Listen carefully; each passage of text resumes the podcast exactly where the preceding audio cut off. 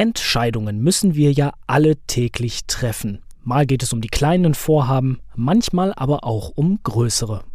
Und gleiches gilt für Unternehmen. Mit ihren Entscheidungen prägen sie die Wirtschaft, die Gesellschaft, manchmal auch die Politik, aber vor allem ihr Geschäftsmodell und die Zukunft von morgen. Und eine Entscheidung gewinnt zunehmend an Bedeutung, nämlich das Bekenntnis zu und für Nachhaltigkeit. Das deutsche Bergsport- und Outdoor-Unternehmen VD aus Tettnang bei Friedrichshafen traf 2009 eine grundlegende Entscheidung, nämlich für Klimaschutz und Klimaneutralität. Ab 2022 ist VD vollständig klimaneutral. Wie das gelang und was das Unternehmen dafür getan hat, das ist diesmal Thema. So klingt Wirtschaft. Zukunftsthemen für Unternehmen. Ein Podcast der Solutions bei Handelsblatt. Und ich begrüße Manfred Meindl, Head of International Marketing and Digital Services bei VD. Grüß dich. Servus, grüß dich. Manfred, Umweltschutz ist ja bei Outdoor-Unternehmen eigentlich immer ein Thema gewesen, wenn ich mich so recht erinnere. Ich selber bin auch aktiver Bergsportler, deswegen habe ich so eine gewisse Affinität zu den bestimmten Themen. Aber ihr habt euch ja schon eigentlich 2009 auf den Weg gemacht hinsichtlich Nachhaltigkeit, oder? Ja, genau.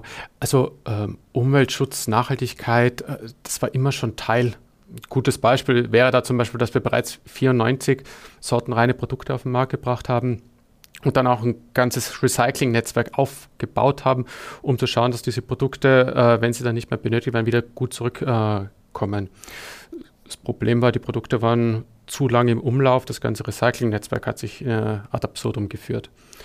Und dann, wie dann die Antje äh, 2009 äh, Geschäftsführerin worden ist, beziehungsweise auch die Firma von ihrem Vater übernommen hat, da ist es halt dann deutlich systematischer worden. Da ist es dann, da haben wir dann wirklich angefangen, unser Geschäftsmodell grundsätzlich anzuschauen, zu erweitern, neu zu gestalten, zu hinterfragen, immer so aus dem Gesichtspunkt, gleichzeitig zu schauen, dass du fair und umweltfreundlich agierst als Unternehmen und trotzdem auch oder auch vielleicht auch gerade deshalb wirtschaftlich erfolgreich bist. Lass uns noch mal ganz an den Anfang gehen. Du hast es angedeutet, eigentlich ist es schon für euch seit 1994 ein wirkliches Thema. Aber ich habe so rausgehört, damals war es noch nicht so der richtige Zeitgeist dafür.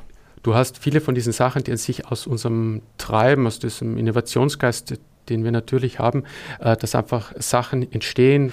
Aber das heißt noch lange nicht, dass das an sich die, der, wie du sagst, der Zeitgeist an sich dementsprechend gerade der richtige dafür ist. Aber trotzdem ist das Thema immer auf der großen Agenda bei euch gewesen. Teil von uns. Also äh, ich würde nicht mal sagen, dass es eine eigene Agenda ist, sondern es ist einfach Teil unserer unternehmerischen Tätigkeit. Dass wir einfach da immer schon, wenn es darum gegangen ist, unseren Fußabdruck als äh, Unternehmen zu äh, reduzieren, zu minimieren, dass wir da explizit drauf geschaut haben. Wenn du den Fußabdruck von Unternehmen ansprichst, gehen wir mal eben kurz von euch als Einzelunternehmen auf die große Ebene. Wie groß sind denn jetzt so allgemein die Themen Klimaschutz, vielleicht auch Klimaneutralität, aber vor allem Verantwortung bei euch in der Freizeit- bzw. Outdoor-Branche? Ähm, du, du, hast ja schon davor gesagt, du bist auch ein Bergsportler. Das heißt, du bist gerne in der Natur draußen, du siehst die Berge. Ähm, ich meine, ich war gerade jetzt äh, letzten Sommer an der Zugspitze, habe dort gesehen, wie der Gletscher immer weiter zurückgeht. Ähm, wir sind ja an sich als, als äh, Teil dieser Outdoor-Branche auch Teil der Natur. Das ist unsere Spielwiese. Da, dort finden unsere Sportarten statt. Da bist du dem Ganzen ganz anders äh, äh ausgesetzt. Und gleichzeitig, das muss uns einfach als Teil der Textilindustrie bewusst sein, sind wir Teil einer der umweltschädlichsten Branchen auf diesem Planeten. Wie geht ihr das dann insgesamt an, da wirklich so einen Mittelweg zu finden? Eine gute Frage. Im Endeffekt, du hinterfragst dich immer wieder. Du hinterfragst dich selbst. Du, du bist dir bewusst, okay, wenn ich jetzt dieses Produkt herstelle, dieses Produkt hat einen Abdruck. Das kann nicht null sein. Aber was kann ich machen, dass ich gleichzeitig ein hochperformantes Produkt auf den Markt bringe und trotzdem gerade bei dem Materialeinsatz oder bei der Produktionsweise ähm, da versucht, diesen, diese Auswirkungen auf die Natur äh, so gering wie möglich zu halten. Unternehmen können natürlich auch Klimabilanzen ausweisen. Gerade bei euch in der Textilbranche vielleicht hier und da bisher ein kleines Thema, aber ihr macht das. Aber es gibt bestimmte Probleme bei der Erstellung einer Klimabilanz, wenn ich richtig informiert bin, oder? Es gibt, glaube ich, nicht so viele Unternehmen, die eine wirklich über ihre komplette Lieferkette eine, eine, eine Klimabilanz haben.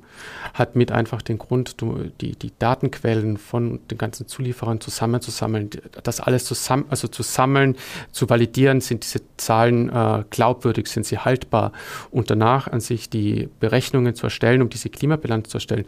Das ist ein Mordsaufwand, das hinzubekommen. Und grundsätzlich, wenn ich mir jetzt anschaue, wir sind seit 2012 äh, klimaneutral am, am, Standort hier in, in äh, Obereisenbach, inklusive halt der Manufaktur von unseren Radtaschen. Und wir haben eigentlich seit 2012 Erfahrung darin, eine Klimabilanz für ein produzierendes Unternehmen zu erstellen. Und wir haben jetzt dann 2019, 20 angefangen, diese Erfahrung, die wir haben, die Partnerschaften, die wir darunter haben, dahingehend einzusetzen, die Bilanz für äh, unsere globalen Produktionen an sich äh, hinzubekommen. Lass uns einmal direkt bei dieser Fahrradtasche, diesem Produkt von euch bleiben, die ja das, das ihr ja auch herstellt. Gehen wir da einmal so die Lieferkette und auch die Themen einer Klimabilanz durch. Was schwingt da so alles mit? Die Fahrradtasche wird in Obereisenbach hergestellt, die Materialien werden in Asien hergestellt. Und da muss man auch sagen, dass jetzt bei so einer Radtasche der überwiegende Teil von der CO2-Emissionen oder von den CO2-Äquivalenten an sich in der Herstellung des Materials entstehen. 90 Prozent äh, der, der, Emissionen entstehen bei dem Material, bei der Auswahl beziehungsweise halt dann bei der Produktion von, dem, von diesem Material. Das tatsächliche Zusammensetzen des Produkts oder auch dann der Transport von Asien nach Europa, das ist ein ganz, ganz, ganz äh, geringer Prozentsatz von diesem, dieser Klimabilanz. Jetzt haben wir schon über Lieferketten gesprochen, über hochperformante Materialien, die ihr einsetzt. Und jetzt kommen so auch eure Partner ins Spiel, die euch ja zuliefern. In Sachen Stoffe, in Sachen Material und so weiter und so weiter. Wie habt ihr denen eure Werte, eure Haltung hinsichtlich Klimaschutz und Klimaneutralität vermittelt? Und vor allem, welches Feedback habt ihr so von denen bekommen? Wir haben sehr gute langjährige Partnerschaften äh, in Asien oder grundsätzlich über die, unsere komplette Lieferkette hinweg. Und da ist es natürlich über die Jahre hinweg uns, uns immer wichtig gewesen, äh, partnerschaftlich mit ihnen umzugehen, mit ihnen auch unsere Wertehaltung äh, zu diskutieren, äh, mit ihnen auch zu forschen, nach neuen Möglichkeiten zu schauen, wie man sich da ähm, weiterkommt, dass dieser Abdruck bei Produkten immer geringer wird. Und äh, da würde ich mal sagen, sind wir auf einem sehr guten Weg. Welche Rolle spielt denn jetzt insgesamt die Lieferkette beim Klimaschutz? Denn du hast gesagt, es ist schwierig, wirklich valide Daten über die gesamte Kette zu generieren. Das ist ja schon ein großer Knackpunkt. Wenn ich aber jetzt mein Unternehmen nachhaltig transformieren will, welche Rolle nimmt da jetzt die Lieferkette an sich insgesamt ein? Eine riesige. Also äh, du hast ja immer wieder, dass ein Unternehmen sagt, es ist klimaneutral. Das Unternehmen ist klimaneutral. Wenn das Unternehmen ähm, die, die, die Lieferkette, die, also die Produktion in Asien nicht mitnimmt, äh, zeigt es ja eigentlich nur einen Bruchteil von dem, was es macht. Ähm, wenn ich mir jetzt zum Beispiel unsere äh, Klimabilanz anschaue, äh, ein absolut verschwindend geringer Anteil äh, der CO2-Emissionen ist tatsächlich hier am Standort in äh, Deutschland. Der überwiegende ist tatsächlich in Asien bei der Produktion von den Materialien, ähm, bis diese Produkte überhaupt erst in Europa sind. Und äh, da halt mit unseren Partnern zusammenzuarbeiten, die, die, die, die Daten zu bekommen, um an sich diese Auswirkungen auf das Klima, auf unsere Firma hin zu berechnen, äh, das ist halt die Herausforderung. Wo du jetzt gerade schon Auswirkungen auf eure Firma ansprichst. Ihr seid jetzt ab 2022 klimaneutral. Was heißt das jetzt ganz genau? Ihr sagt, ihr seid dann klimaneutral in Produktion und im Unternehmen an sich. Was heißt das konkret?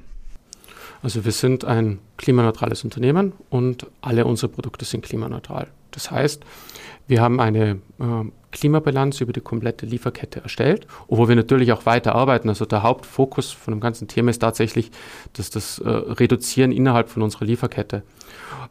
Da das aber erst irgendwann einmal in der Zukunft sein wird, genauso wie bei allen anderen Unternehmen, haben wir für uns einfach beschlossen, wir warten für diese restliche Kompensation, also für diese Emissionen, die einfach nicht reduziert werden können, nicht äh, irgendein imaginäres Datum in der Zukunft ab, sondern sagen, okay, ab jetzt, ab sofort, ab 2022 äh, kompensieren wir äh, alle Emissionen, die wir einfach noch nicht reduzieren können. Natürlich kostet so eine Transformation Geld. Ohne Moos ist ja bekanntlich nichts los, sagt bei uns so schön der Rheinländer. Klimaneutralität, Transformation, Kompensation. Ich glaube, einige haben schon mal was vom CO2-Preis gehört, der ja mittlerweile in viele Produkte mit einfließt. Das sind alles Kosten. Und hierfür braucht es ja dann auch erstmal Startinvestitionen und einen laufenden Finanzierungsplan. Wie seid ihr das angegangen? Die erste äh, Klimabilanz, erste weltweite Klimabilanz vorgestellt worden ist, das war Ende 2020. Ähm, da haben wir das erste Mal sich grundsätzlich so diese ganzen Auswirkungen von uns gesehen. Und dann war auch bei uns so die erste äh, Reaktion, boah, das ist, das ist enorm. Und äh, im Marketing war dann so relativ schnell die Dings, äh, naja, äh, eigentlich äh, Geld haben wir als Unternehmen ja genug, weiter äh, diese Reduktionsprojekte, zum Beispiel eine Umstellung von unseren ganzen Plastikverpackungen hinzubekommen oder Schulungsmaßnahmen Richtung äh, unserer Zulieferer in Asien zu finanzieren. Ähm, und gleichzeitig haben wir auch, ja auch das Geld, diesen Abdruck, den wir einfach noch nicht reduzieren können, äh, an sich äh, dort zu kompensieren. Und äh, hat es relativ viele aber dann doch wieder erstaunlich schnell ähm, strategische Entscheidungen gegeben, ob wir diesen Prio-Shift Weg von, sage ich jetzt, es wäre aber fast schon ein bisschen klingt fast schon blasphemisch, von unnötigen, äh, teuren Werbekampagnen hin zu einer deutlich höheren Prio, äh, dem Klimaschutz an sich äh, hinzubekommen. Und äh, dann haben wir uns einfach äh, gesehen, okay, das ist der Betrag. Wir stecken äh, das in Reduktion, wir stecken das in ähm, Kompensation und wir reduzieren dementsprechend das Marketingbudget. Hast du eine ungefähre Zahl da für uns? Ja, ja, äh, 500.000 Euro. Ihr habt sozusagen Marketingbudget reduziert und das eben in Klimaneutralität umgewandelt bzw. geschiftet. Ja. Und natürlich ist das äh, äh Marketing Dash natürlich auch eine Botschaft. Und das, äh, wenn da jetzt rüberkommt, wir machen keine Werbung, keine Kommunikation, das stimmt ja auch wieder nicht. Wir machen weiterhin Werbung und Kommunikation. Aber wir haben halt, äh, schauen halt nochmal genauer auf jeden Euro, den wir ausgeben, auf jede Maßnahme, die wir äh, machen. Ähm, immer mit dem Ding, naja, es bringt ja nichts nur nachhaltig zu sein, wir müssen ja auch kommunizieren, welchen Weg wir gehen, um vielleicht auch andere Unternehmen anzustecken, in eine ähnliche Richtung zu gehen. Gab es da eigentlich hier und da auch mal so Stimmen, die gesagt haben, boah, wir müssen aufpassen, dass unsere Sichtbarkeit der Marke nicht verloren geht, dass unsere Brand nicht irgendwie verschwindet? Also die ersten Reaktionen, die waren genau das, das Gegenteil. Also innerhalb des Unternehmens, das, das war für uns einfach logisch, das war klar, das gehört zu uns, das ist Teil der Marke. Es hat uns eigentlich nur nochmal gestärkt. Wenn du sagst, es hat euch gestärkt, dann habt ihr auch Haltung bewiesen und sozusagen die Werte, für die ihr einsteht, nach außen getragen wir sind ein Unternehmen, was dazu steht, seine politische, seine sozialpolitische Haltung an sich offen zu kommunizieren. Und da gehört äh, Umweltschutz, Klimaschutz ist ein Teilaspekt davon, wo wir einfach sagen, als Unternehmen haben wir da unmittelbare Anknüpfungspunkte. Warum sollen wir da neutral auf der oder nicht auf, sondern an der Seitenlinie stehen und es einfach nicht dazu äußern, einfach zu zeigen, naja, äh, es geht auch anders wenn es auch anders geht, wie kontrolliert ihr dann oder wie stellt ihr auch sicher, dass dieses Budget, was ihr in Nachhaltigkeit investiert, auch wirklich dort in solchen Projekten ankommt? Wir arbeiten mit glaubwürdigen Partnern zusammen. Das unser Kommissationsprojekt ist nicht, äh, wir pflanzen Bäumchen äh, im Irgendwo, sondern wir haben ein sogenanntes Goldstandardprojekt äh, mit MyClimate zusammen in Vietnam, was gleichzeitig auch mit einer unserer äh, größten Produktionsstandorte ähm, weltweit ist. Also es hat für uns Sinn gemacht, das in, in Vietnam zu machen. Und dort unterstützen wir ähm, oder ermöglichen wir mit diesem Projekt Kleinbauern äh, den Bau von Biogasanlagen damit sie einfach auch den, dort den, den, Zugang zu einer sauberen Energie haben und nicht so wie in der Vergangenheit ähm, mit Holzkohlefeuerstellen nochmal äh, CO2 ausgestoßen haben. Ich greife einmal kurz deine Bezeichnung Bäumchenpflanzen auf. Das ist ja für viele so der Inbegriff von Klimaneutralität, von Klimaschutz, den ein Unternehmen betreiben kann. Aber es ist ja mehr. Und ich glaube, irgendwie so dieses Beispiel Bäumchenpflanzen zeigt, dass Kommunikation ja vor allem wichtig ist.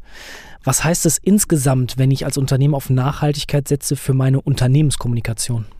Es muss zur Unternehmensstrategie passen. Es darf nicht losgelöst davon sein, hm, okay, ich möchte jetzt ein Produkt auf den Markt bringen, okay, äh, Klimaneutralität wäre ein cooler USP, aha, dieses Produkt kostet mich so und so viel äh, extra an Klimaneutralität, das preise ich ein und verkauf's. Das ist nicht glaubwürdig, das wird auch ein Konsument, beziehungsweise äh, die Branche wird es nicht wirklich, äh, äh, wird, das wird sich nicht verfestigen.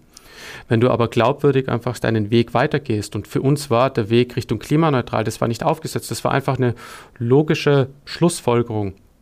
Ist es dann auch in der Kommunikation Richtung Mitarbeitern, ich meine, wie wir es kommuniziert haben, das war also ein Ja, klar, wer, wenn nicht ihr? Das, es war einfach aus unserer Sicht eine logische Weiterführung einer äh, ganz normalen Kommunikation, welches Engagement wir äh, äh, vorantreiben wollen. Wenn ich es zusammenfassen müsste, Konstanz, Nachhaltigkeit und Glaubwürdigkeit sind so drei wesentliche Kernelemente einer nachhaltigen Strategie. Die Glaubwürdigkeit bekommst du durch Konstanz. Wenn du jetzt einfach immer nur von einem Thema zum nächsten hüpfst, äh, tut man sich ja schwer, eine Glaubwürdigkeit aufzubauen. Und das ist das, was uns einfach inzwischen auszahlt. Diese Konstanz in, in dem, wie wir an sich immer wieder unser Geschäftsmodell äh, äh, erweitern, hinterfragen, äh, ergänzen. Ein schönes Schlusswort, wie ich finde. Und ich sage Danke fürs Gespräch an Manfred Meindl, Head of International Marketing and Digital Services bei VD, einem deutschen Bergsport- und Outdoor-Unternehmen aus Tettnang bei Friedrichshafen, das ab 2022 vollständig klimaneutral ist. Danke fürs Gespräch.